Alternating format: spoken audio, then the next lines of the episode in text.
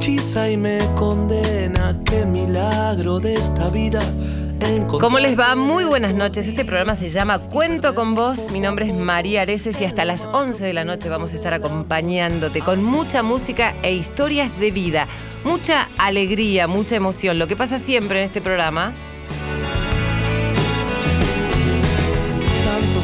han pasado tantas lunas de soñado. Silvio Ferrer en la producción, junto a Irene Rose. Ya Silvio está preparando los mates. En la co-conducción, Gisela Bayone. Tenemos el asesoramiento psicológico de Ari Lu. y nunca digo adiós. Y el gran Leo Sangari allí en la operación técnica. Y hoy nos vamos a estrenar otra cortinita, porque cada entrevistado que viene aquí se le ocurre algo que tiene que ver con cuento con voz. Y ya tenemos tres canciones, chicas, en el programa. Ahora les voy a decir a qué chicas les estoy hablando. Tengo cuatro invitados de lujo.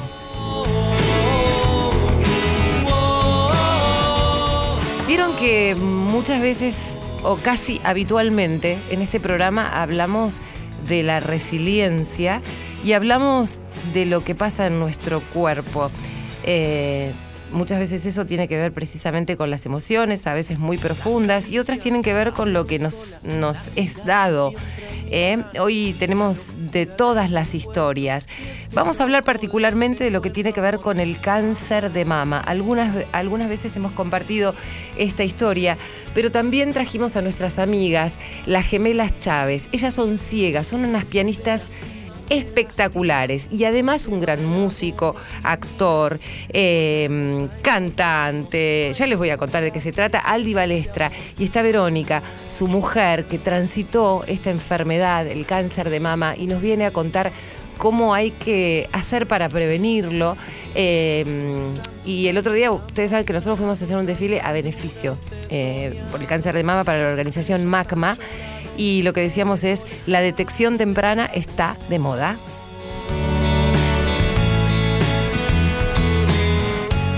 Amor, amor. Y aunque digas que no tengo corazón, hoy te abrazo y nunca digo adiós. Si otro sueño te viene a abrazar Cuento con vos, con María Areces, por Nacional. Cuento con vos y sabes que tú cuentas conmigo, que somos dos amigos del camino, que la historia de tu vida nos unió.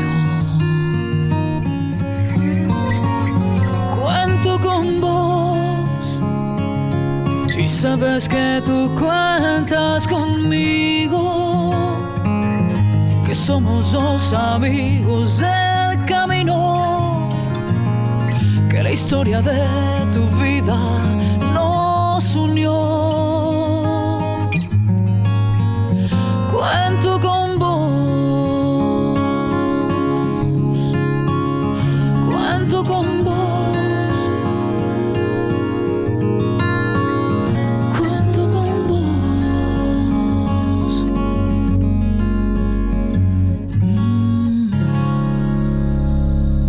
agradecerle especialmente a Paula Basalo, que vino aquí a, mm, hacer una entrevista con nosotros y se sintió cómoda, se sintió a gusto, pero además ella con tanta sensibilidad que tiene, eh, me escribe al día siguiente y me dice, María, me surgió esto para, para tu programa. Y la verdad que yo les agradezco tanto después de estos tres años aquí en Radio Nacional la posibilidad que nos dan de que nosotros no solamente nos acerquemos a los entrevistados, sino que después sigamos estando cerca, ¿no? Pasan las entrevistas y siempre estamos cerca por alguna razón u otra. Y empezamos a hacer como una cadena de favores donde todos nos empezamos a, a reunir, a tener objetivos en común, este, a tratar de mejorar un poquito cada día esta sociedad que a veces es tan compleja, que a veces nos depara muchísima felicidad, pero también a veces nos depara algunas tristezas. Y de eso se trata un poco el programa del día de hoy. ¿Quién no ha transitado por momentos dolorosos, tristes, dolorosos desde lo emocional y dolorosos desde lo físico? Sin embargo, aquí estamos todos, ¿eh? impecables, haciendo lo que nos gusta y tratando de ser felices. Buenas noches, Gisela Bayone, ¿cómo estás? Hola María, ¿cómo te va? Muy buenas noches. Linda noche para conocer historias nuevas de gente que nos enseña cosas nuevas, sobre todo a salir adelante, ¿no? Que es lo que vale. Arilu, ¿cómo estás? Hola María, qué lindo verte, Gisela. ¿Cómo andan? Muy bien, por suerte. Estamos contentas como siempre. Bueno, yo voy a presentar a las mellizas. En realidad digo mellizas y ya me van a decir, no somos mellizas, somos gemelas, ¿eh? Ya se están riendo. Paula y Fabiana Chávez. Paula, ¿cómo te fue en el bailando? Ah, no, perdón, me equivoqué con otra, discúlpame. A veces suelo equivocarme con mis entrevistados. Te confundí con Paula Chávez, la modelo, porque sos tan diosa que. Eh, sí. Bueno, más o menos, por ahí. ¿Cómo andan, chicas? Todo bien, todo bien. Bueno, ya les voy a presentar a nuestros próximos entrevistados y enseguida vamos a empezar con la historia. Eh, Verónica Niela, ¿cómo estás? Hola, ¿cómo te va? Un gusto. Igualmente, Verónica viene a contarnos su historia de vida porque además ella forma parte de un movimiento global, eh, internacional. El otro día se hizo aquí un show muy importante, muy grande en Mataderos, donde muchos artistas se plegaron para tratar de concientizar sobre la prevención, sobre la detección temprana. Eso hace que la enfermedad sea curable en muchos casos. Eh, y también está su esposo, Ah, hoy sos el esposo. ¿eh? Hoy, hoy dicen las malas lenguas que soy el esposo. Aldi Balestra, ¿cómo estás? Bueno, vamos, gracias, tienes amigos. bueno, él es músico, compositor, mm, actor. Mm. Él eh, formaba parte mm. del trío Laurel. ¿Recuerdan el trío Laurel que nos hacía reír tantísimo? ¿Eh? sí, ¿Qué son de aquellas épocas? ¿Todavía te dura ese humor? sí, claro, sí, es parte de uno. Sí, sí, construimos eso con Laurel, que vinimos en los años 90 Tuvimos muchos años, ahora es grupo Tupá. Laurel se disolvió y ahora somos Tupá y seguimos con un poco menos de humor. Antes hacíamos un humor reflexivo y como el humor, ese humor eh, pasó de moda y ahora el humor es como más más, más vertiginoso, más, vertiginoso y más, perdón, más vacío y no, no, estuvimos de acuerdo en, en, plegarnos a eso, es como más, más banal y, y, no, no nos gusta. Entonces, nosotros nos gusta reflexionar, mirarnos al espejo, lo que nos decía Eladia Blas, que somos como somos. Y eso, y quedamos patinando solos, así que dijimos, bueno, vamos a hacer música y seguimos con nuestros sobredosis de chamamé, Corrientes te va a ayudar. Ay, me acuerdo muchísimo, Corrientes te va a ayudar, me encanta esa canción. ¿Te, ¿Te, animás después a hacerla? Sí, claro, muy sí, claro, sí, claro, sí, sí, sí, dale. Uy, me encantó, porque estábamos pensando en cantar algo juntos, pero yo digo, a ver, las estrellas... No, pero vamos también. Sí, yo te mando ahí un corito, viste, pero después eh, eh, quiero que se luzcan acá en la radio.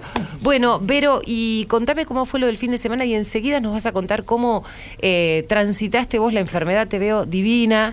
Este, se lo quiero contar a las mujeres que están del otro lado. Sí, eh, lo del fin de semana fue muy lindo. Eh, mi doctora, que es una genia, es la representante en Argentina de Globatón. Globatón es una organización mundial que está a favor de la lucha contra el cáncer femenino, no solo el cáncer de mama. Y claro, porque incluye el cáncer, lo que tiene que ver con el cáncer todo ginecológico. El cáncer femenino, todo el cáncer ginecológico.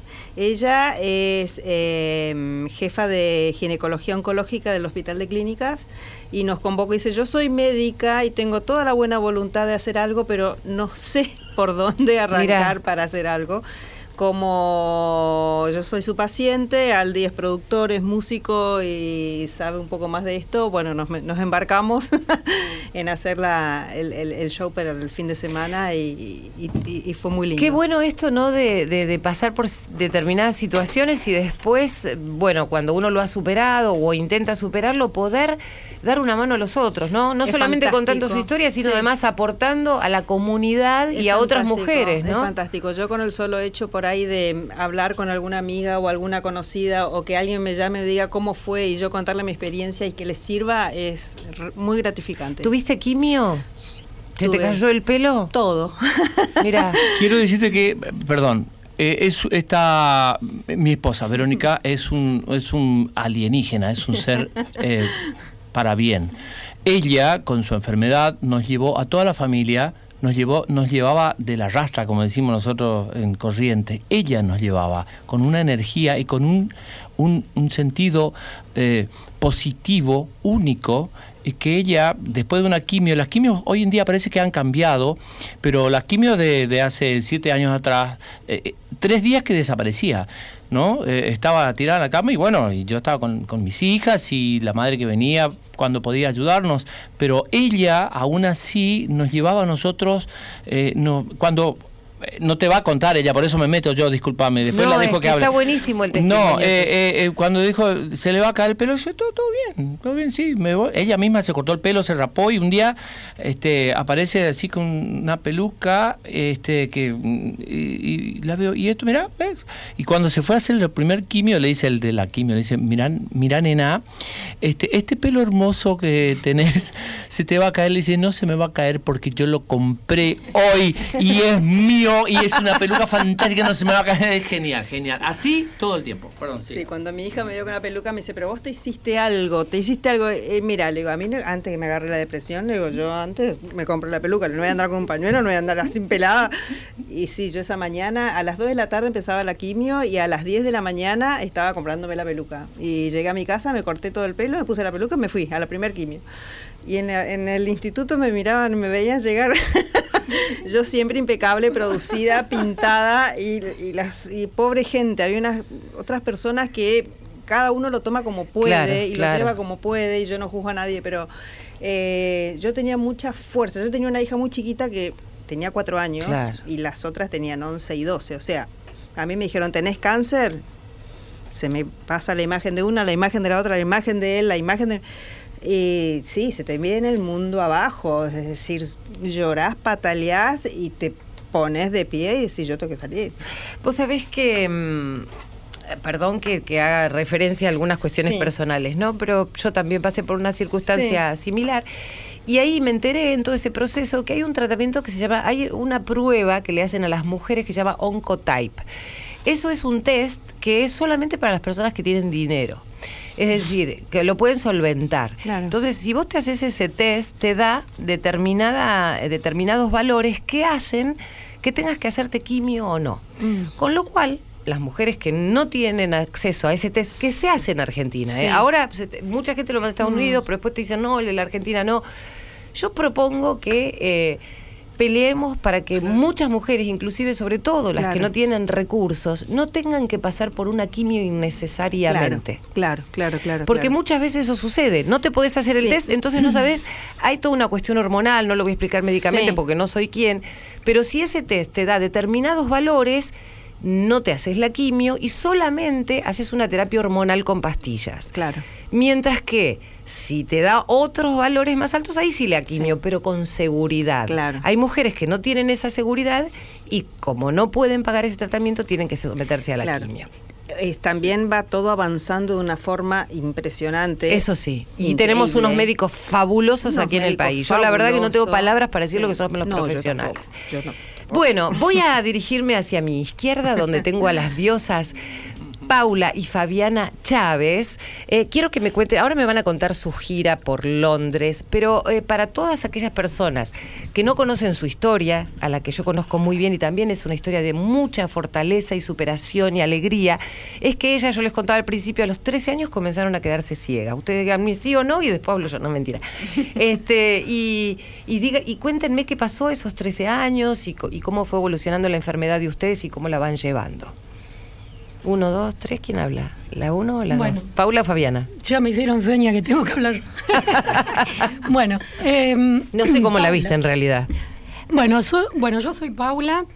Em, nosotras, bueno, al ser gemelas, las dos tuvimos la misma enfermedad, es una enfermedad genética que, bueno, al ser gemelas compartimos la misma enfermedad. Esta enfermedad la tenemos desde que nacimos. Lo que pasa que es una enfermedad progresiva. O sea, lo que quiere decir es que va cada vez avanzando y la persona que tiene esta enfermedad o, o el niño que tiene esta enfermedad va perdiendo la vista progresivamente. Es decir, lo que vos dijiste que está muy bien, a los 13 años fuimos diagnosticadas con esta enfermedad. Pero nosotras ya veníamos con problemas de visión, a no ver.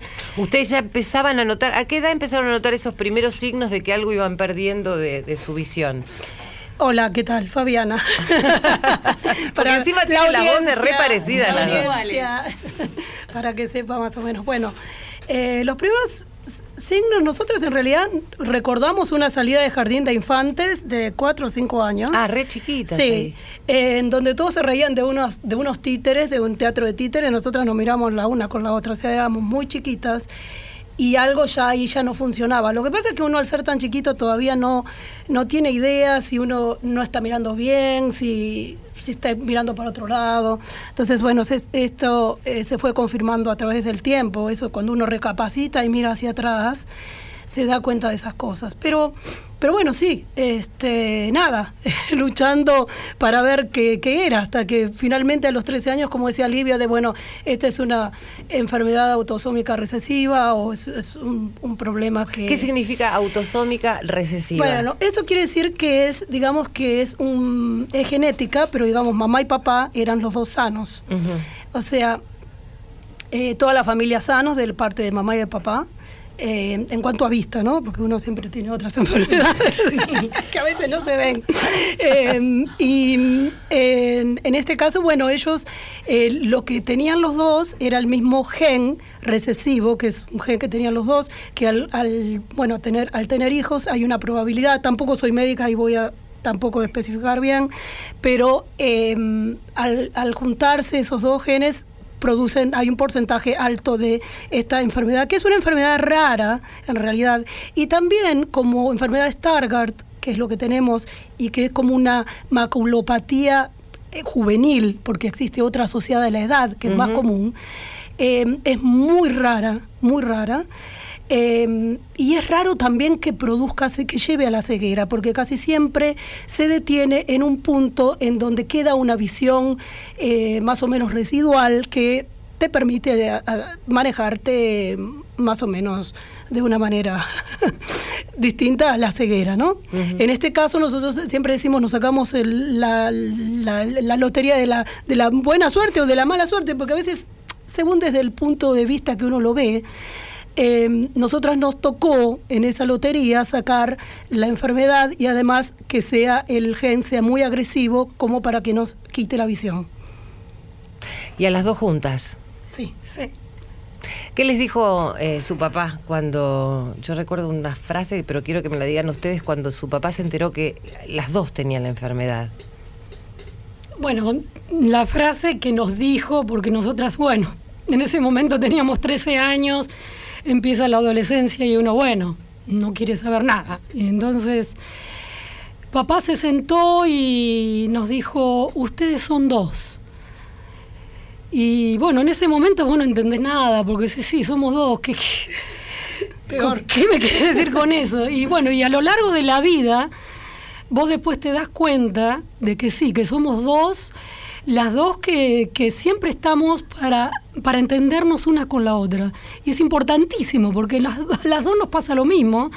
Y entonces no hay otra persona que te entienda como, como por ejemplo, en mi caso, mi hermana. Fabiana, yo le puedo hablar de, de lo mío y ella me va a entender 100%. Otra persona lo puede ver de otro punto de vista. Pero somos dos para, para pelearlas. Y bueno, por eso estamos siempre juntas, ¿no? ¿Y la música eh, transitó la vida de ustedes a partir de qué edad? Y también, justamente a los 13 años, que fue el diagnóstico, y con eso siempre nosotros decimos de, de- de papá que estaba siempre sin saber qué hacer. Entonces, eh, se le ocurrió esto de traer, de comprar un piano, eh, como digamos, bueno, como distracción o bueno, para sacar este un poco este dolor. Nosotros nos gustaba siempre la música, nos gustaba, qué sé yo, tocar cualquier instrumento, agarramos cual- cualquier cosa, hacíamos sonar, cualquier pianito de juguete, lo que sea. Entonces se le ocurrió comprar un piano y ahí empezó como ese amor a primera vista, o a primera vista parcial.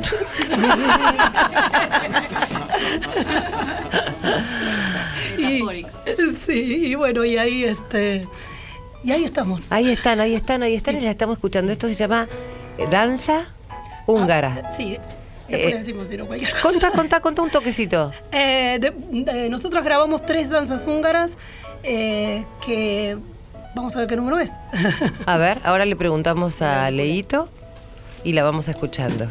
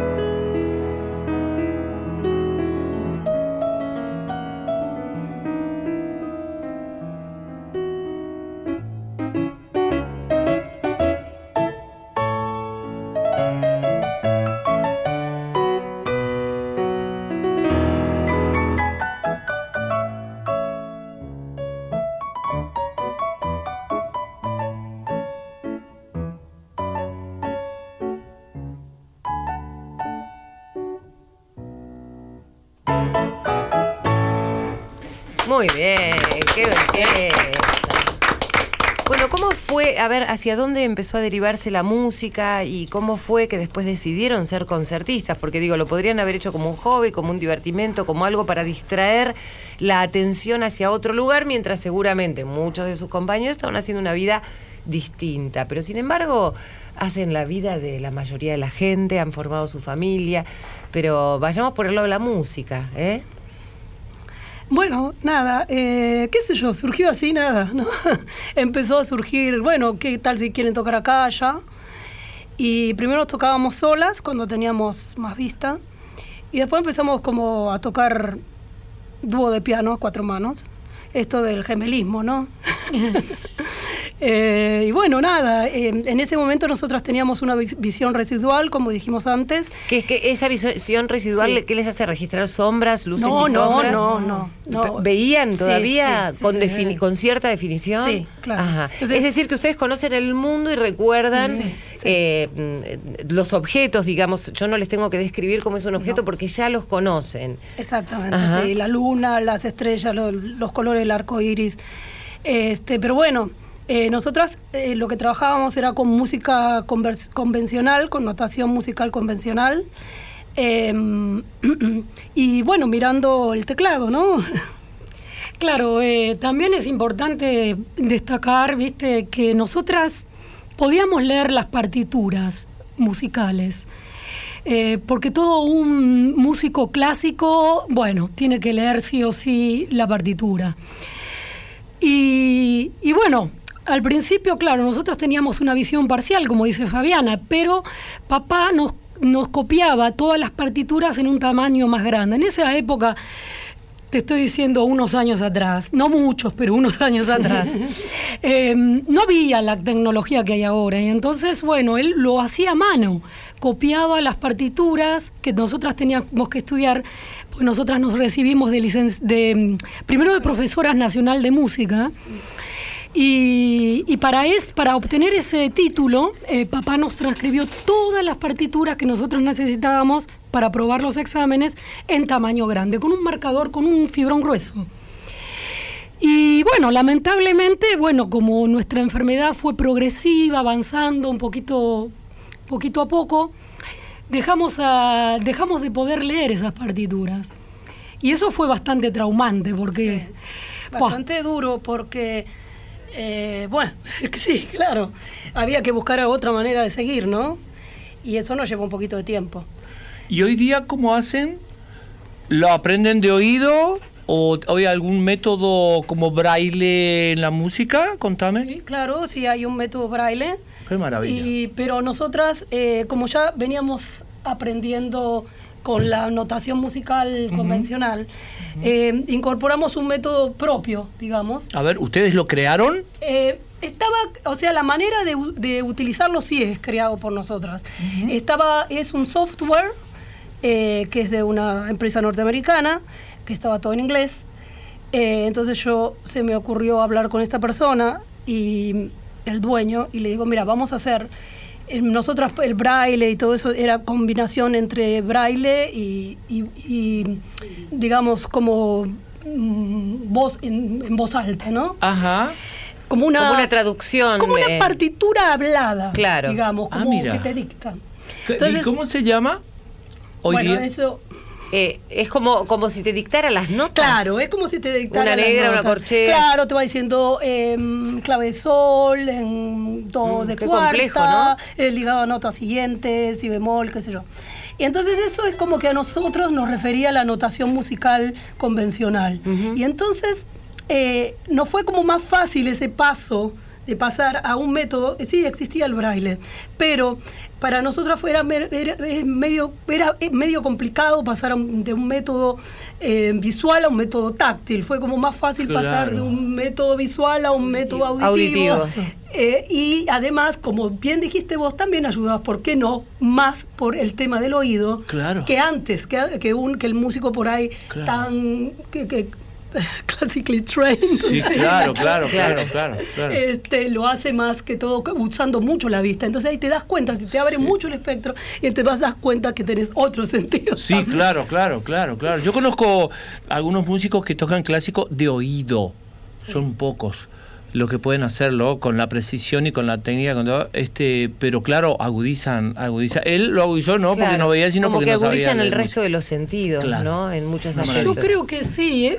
Primero que buenísima la pregunta que vos hiciste porque es cierto, cada uno tiene su método. Eh, no es que los ciegos tienen leen eh, música con el sistema braille. Mm. Eh, cada ciego tiene su método, cada músico ciego tiene su método.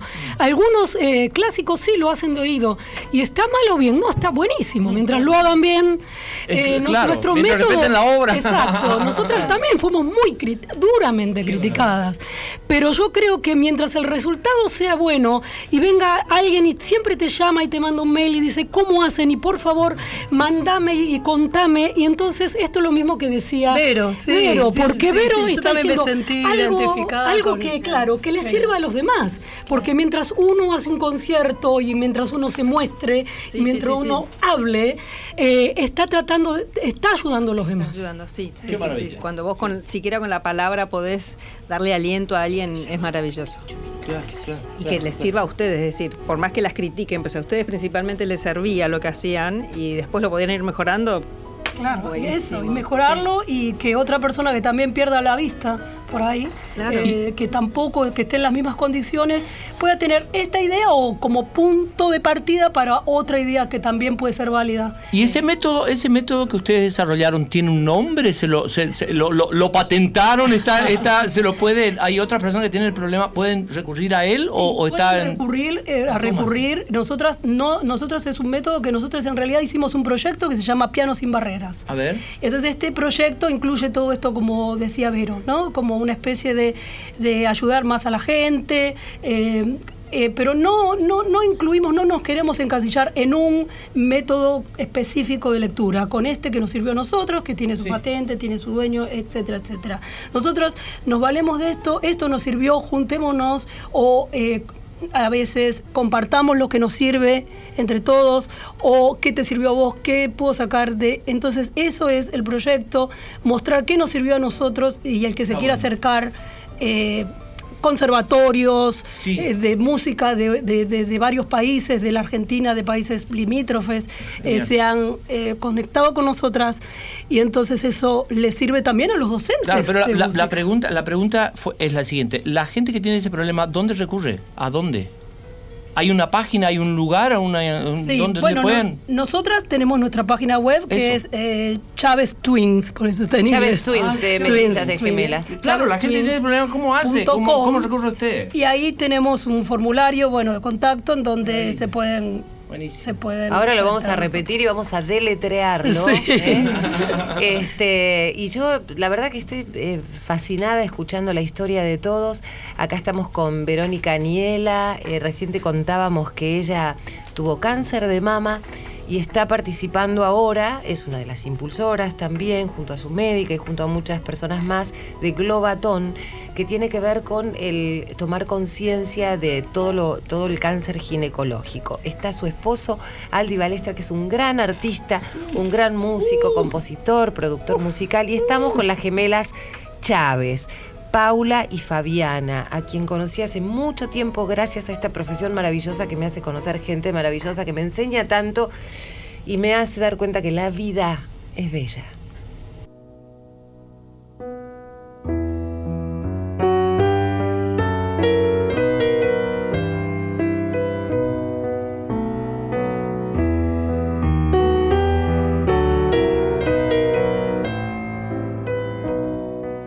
Cuento con vos, tercera temporada, por Nacional. Seguimos con Cuento con vos.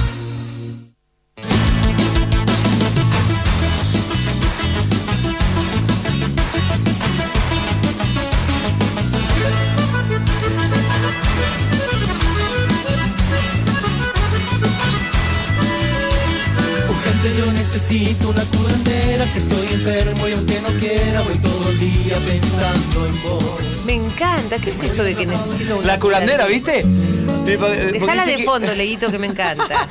Sí, porque nosotros- allá en Corrientes somos muy supersticiosos, ¿viste? Sí. Y la curandera nos cura el empacho. Y, y el tema este, que este es un chamamé que lo grabaron inclusive en Colombia en un ritmo muy similar que es el merengue vallenato, que no es ni merengue ni vallenato, es merengue vallenato que es un 6 octavos muy parecido al ¿Es chamamé. tuya esta canción? Sí, es mía, sí. Y la grabaron en Colombia, También, artistas colombianos. también. Este, no, no, estos somos nosotros, el Pero grupo digo, en, Tupá. su- en Colombia la grabaron artistas de allá. Varias canciones Qué lindo. mías. sí, Bueno, te digo que en Santa Fe también, ¿eh? Sí, sí, sí, sí. Cualquier Sí, cosa. esa santafesina Sí. Y ahora te digo por WhatsApp las curanderas. Ah, ¿eh? mirá. Porque ahora Claro. le mandas WhatsApp y te Sí. curan de poner nombre. No, ¿Qué no, es lo mejor que hay. El tema es, ¿qué decía? El tema es ganancial porque Los derechos. Pero es bien ganancial. Ah, Ella cuanto más lo grabe, mejor. Los, claro, los derechos de autor. no, y hay varias canciones que grabaron en, en Colombia, a donde vamos periódicamente al Festival Internacional del Humor y ahora ya hacer música, ¿no? Como esto, nos encontramos. Uh, Por ejemplo, un tema mío que se llama Sobredosis de Chamamé, que lo voy a cantar ahora porque seguramente me lo van a pedir. Este, lo grabó un gran artista ya que se, se llama Silvestre Dangond, que es el más popular del vallenato. Y quería cantar ese tema en una partecita porque es un tema muy conocido. Todo, pero, dale, pero justamente porque, fiesta acá. porque ¿qué es lo que dice el sobredosis? Es más allá de la fiesta, ¿qué dice el sobredosis de Chame? Que no necesitas mm, eh, eh, tomar nada, inyectarte nada para ser feliz. Mírate adentro tuyo y nosotros te preparamos que tomas, te, te, te, este, recetamos justamente una sobredosis de chamamé que te va a hacer bien si tienes algún problema. Entonces dice, si tienes algún amor que el alma te hace doler, si te han roto el corazón, te vamos a decir qué hacer. Si la estrella se fugó y no sabes dónde fue, si se marchitó la flor, te vamos a decir qué hacer. Tómate una dosis de chamamé, una sobredosis de chamamé. Ven a divertirte y ya vas a ver. Tómate una dosis de chamamé, una sobredosis de chamamé. Proba qué corriente tienes para ayer. Ven a divertirte ya. Acordate.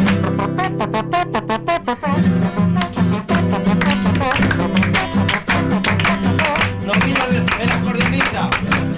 Si crees que se acabó, si la mina se te fue, si te dijeron goodbye y no lo podés creer, te desgarra la piel, tenemos la solución.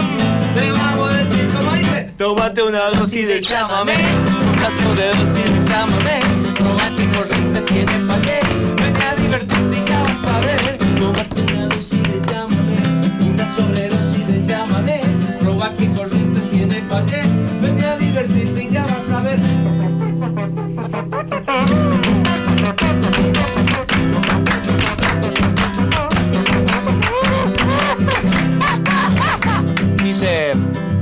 cuando te agarra un bajón y hay pálidas por doquier.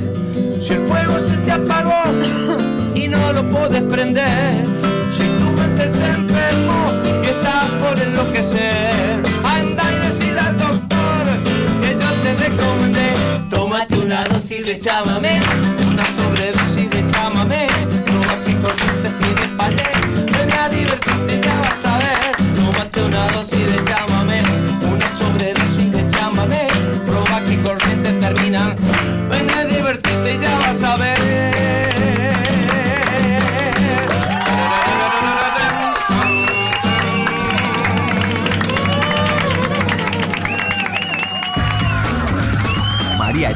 En la radio de todos. Cuento con vos.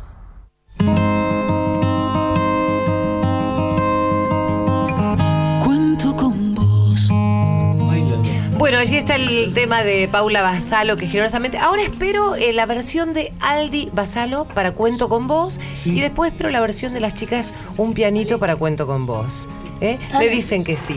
Bueno, pasamos del chamamé a la danza húngara. Me encanta este programa que es como un revuelto gramajo, iba a decir, porque no sé, lo asocié con gramajo. Eh, cuéntenme, yo quiero que las chicas Chávez eh, me cuenten lo que fueron a hacer a Londres, porque la verdad es que hay cosas que no se saben de artistas grandiosos que tenemos en nuestro país y muchas veces eh, necesitan para irse el apoyo, firmar papeles y pedir por favor a cultura y un montón de gente para que apoyen a artistas como ellas. Te habrá pasado a vos, Ali, en su momento para promocionar tu música. Así que quiero que me cuenten esta experiencia, cómo fue sucediendo su carrera. ¿eh? Y acaban de volver, están fresquitas de allí, están Sí, sí bueno. de London.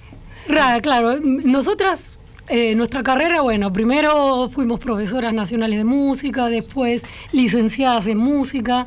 Eh, fuimos las primeras, creo que acá de, Sí, de del Argentina, o, sí, en el IUNA, en el Instituto Nacional del Arte. Y bueno, y después ahora decidimos hacer un estudio de posgrado, un máster, que no hay acá en la Argentina. Y bueno, decidimos ir a, Londres, que es una ciudad muy querida nuestra, que nosotras fuimos muchas veces, tenemos muchos amigos allá. Y, amigos de allá nos dijeron, ¿por qué no vienen a hacer el máster? Y qué sé yo. Y, fue, es un gran desafío, porque, guau, es, es, eh, no solo tocar el piano, sino que tenés que hacer escritos eh, todo en lengua inglesa y leer libros y dar materias y ir a seminarios. Y, ¿Fueron las dos solas o acompañadas por esposos, No, hijos? no, solas. Las dos solas estuvimos. Eh, bueno, de vez en cuando alguna compañía, pero en realidad. ¿Qué significa eso? Ay, qué feo, la de Chababa en Radio Nacional.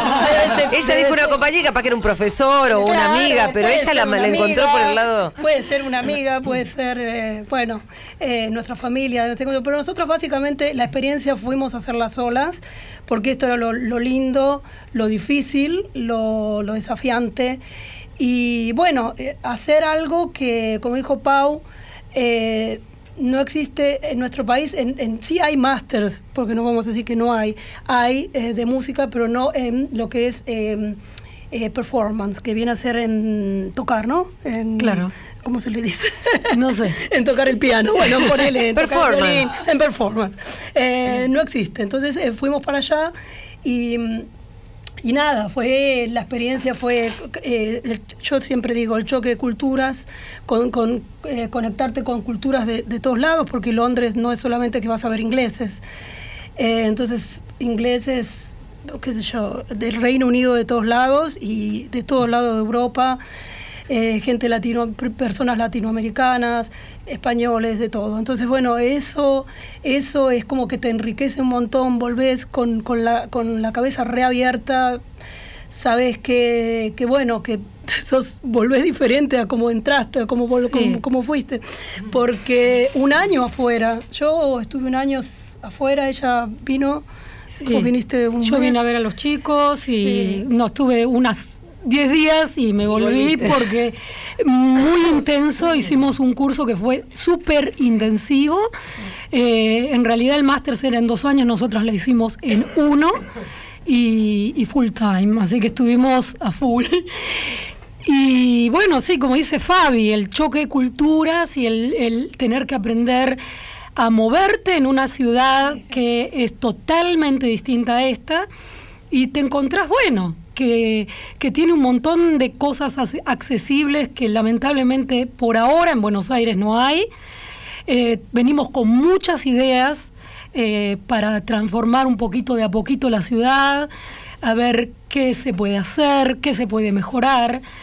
Eh, y bueno, y el tema de, del pensamiento de, lo que es el discapacitado en la Argentina y lo que es el discapacitado en Sí, todavía en un nos país de falta tomar muchísima conciencia. Pero eh, respecto de lo que es Globatón, quiero que me cuentes un poco más cómo se maneja a nivel mundial, eh, que nos cuentes a todo, a todas las mujeres y hay hombres también que tienen cáncer de mama, no es muy Hay frecuente, pero sé sí, que sí, también sí. se manifiesta en hombres y que nos cuentes de qué se trata, cómo las mujeres pueden acceder a la información, a formar parte del movimiento, a colaborar, a concientizarse. El movimiento en Argentina recién están haciendo. Esto se da en muchas ciudades del mundo eh, a partir de un que yo lo, conocemos así virtualmente, un tal Larry, que es eh, como el jefe de la organización. Y en Argentina recién están haciendo. Eh, están las redes en Instagram y en Facebook, que las pueden seguir. ¿Vos tenés las direcciones? Es- se escribe se escribe Globeaton con Sí, TH. yo los estoy siguiendo ya, sí. Argentina, porque está en las páginas oficiales de Globeaton Internacional. Este está en Boston.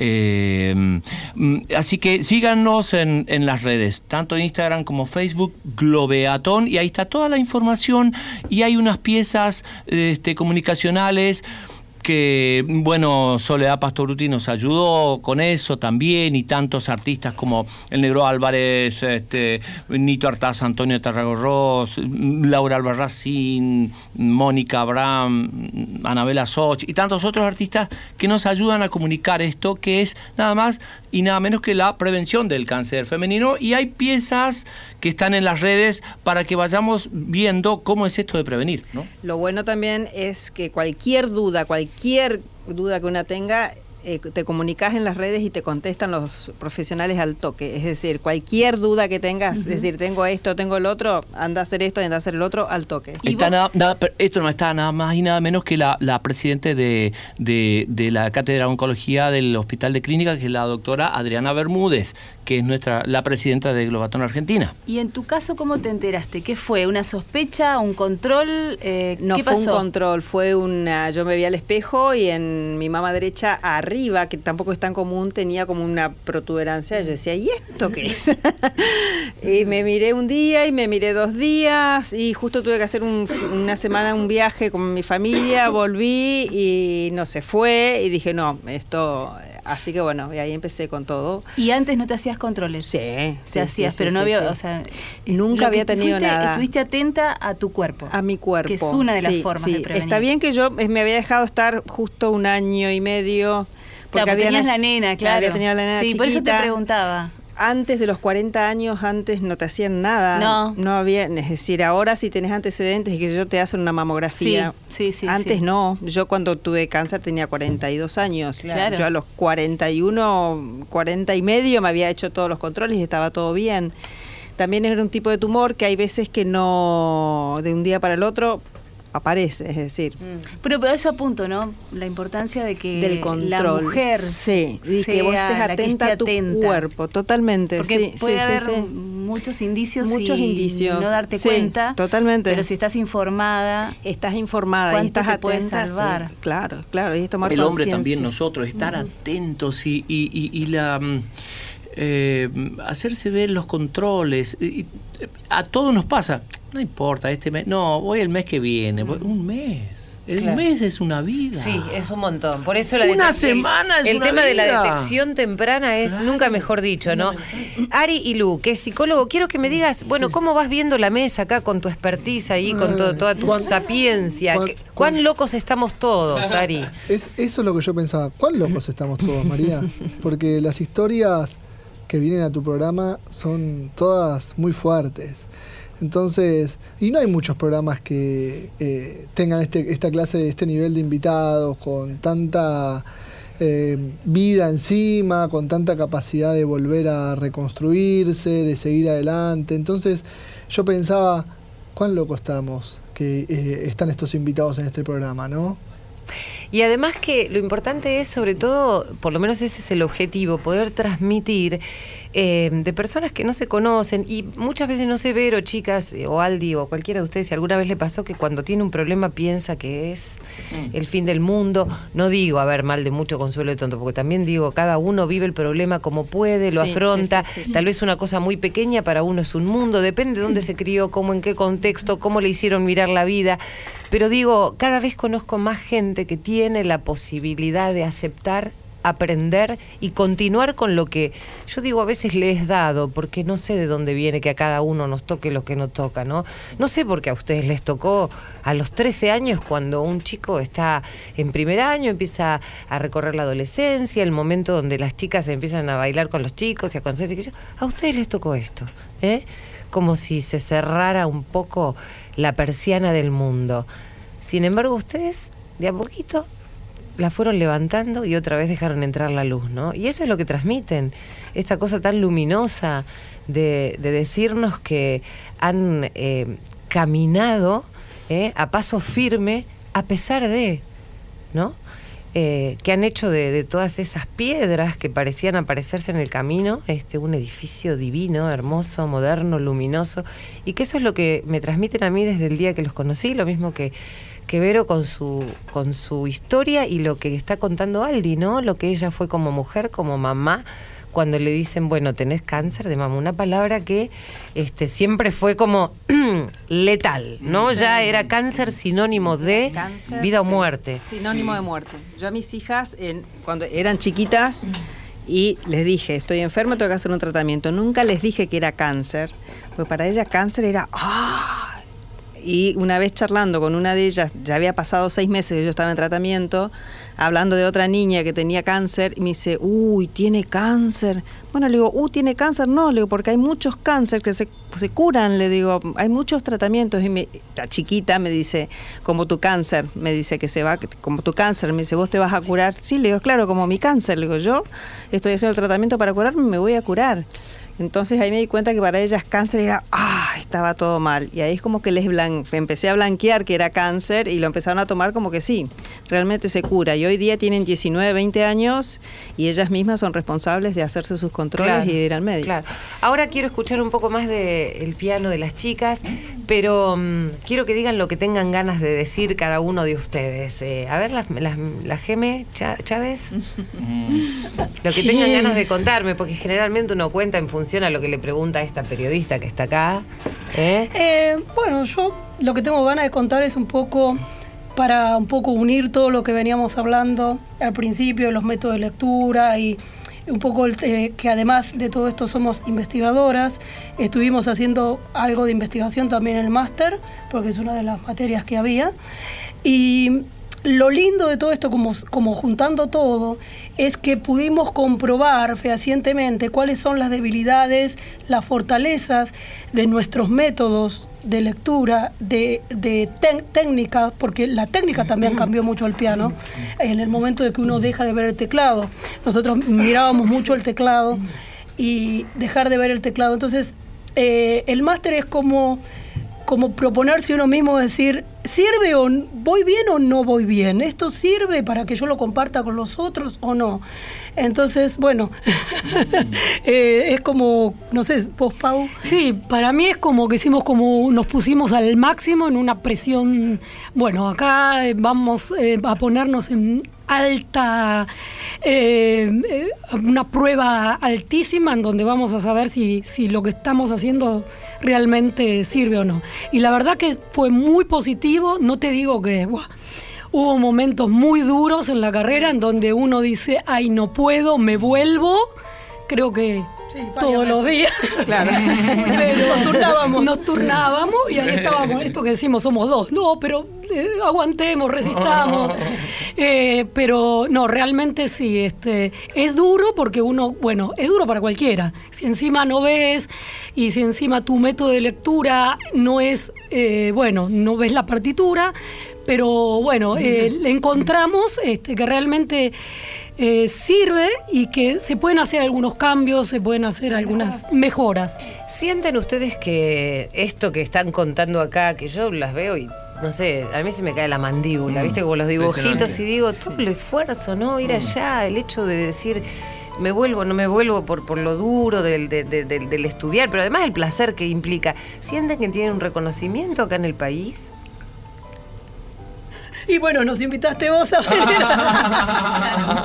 Yo Es soy la un única que los invita. reconocimiento. Enorme reconocimiento, sí, sí.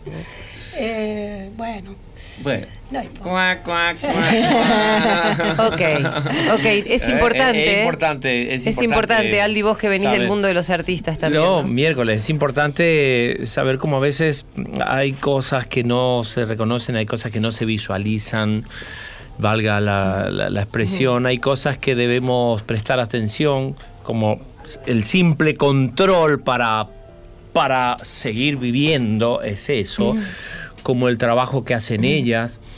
Eh, a veces estamos mirando hacia otro lado, eh, no está bien eso. eh, eh, en mi caso, por ejemplo, yo soy chamamecero. Esa es mi religión, soy chamamecero. Eh, el chamamé, por ejemplo, es el género más eh, pe- um, maltratado, mm, más desconocido y mal mirado. Sí, sí, sí. Sí se dice folclore y chamamé. Folclore, es como que y. Claro, Chamamé es- mira. es como una vez dijo una, una gran una gran una gran eh, una conocida este periodista de espectáculos de un gran medio Mirá si es una conocida periodista de Radio Nacional. no, no, no, no, no, no, no, no. Eh, dice este género menor, porque un día tocamos nosotros y el chamamé, para los amantes del chamamé, tocamos nosotros y Raúl Barbosa en dos eh, eh, escenarios diferentes. Y dice, bueno, para los amantes, Mm. pasaba la revista lo- el fin de semana, eh, para los amantes del chamamé de este género es el hijo bastardo del folclore.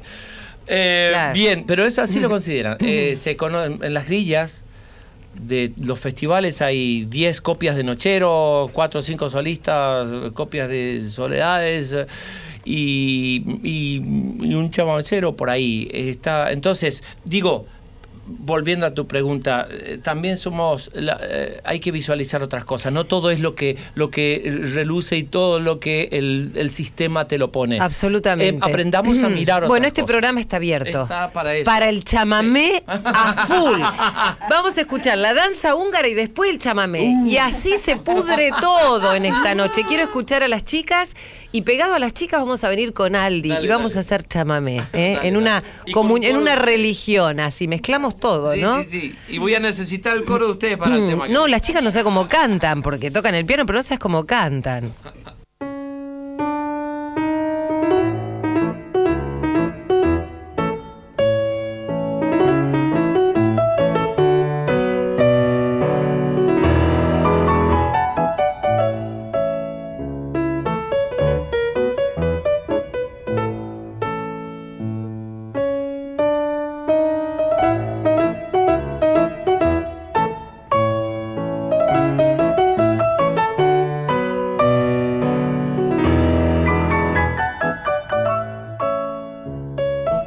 verdad que como siempre, este, uno entra a la radio con ese vértigo con el que viene de todo el día. Hoy tenía una contractura, por ejemplo, y siempre me voy absolutamente plena. eh, y agradezco muchísimo, no solamente a Radio Nacional, sino a todos ustedes que están del otro lado, aquí a la noche, tranquilos, pudiendo escuchar estas historias. Le agradezco a Ari Lu, a, Gisela Bayone, que vienen todos los miércoles a acompañarme, Silvio Ferrer, Irene Roast, este a Leito Sangari, que siempre está atento.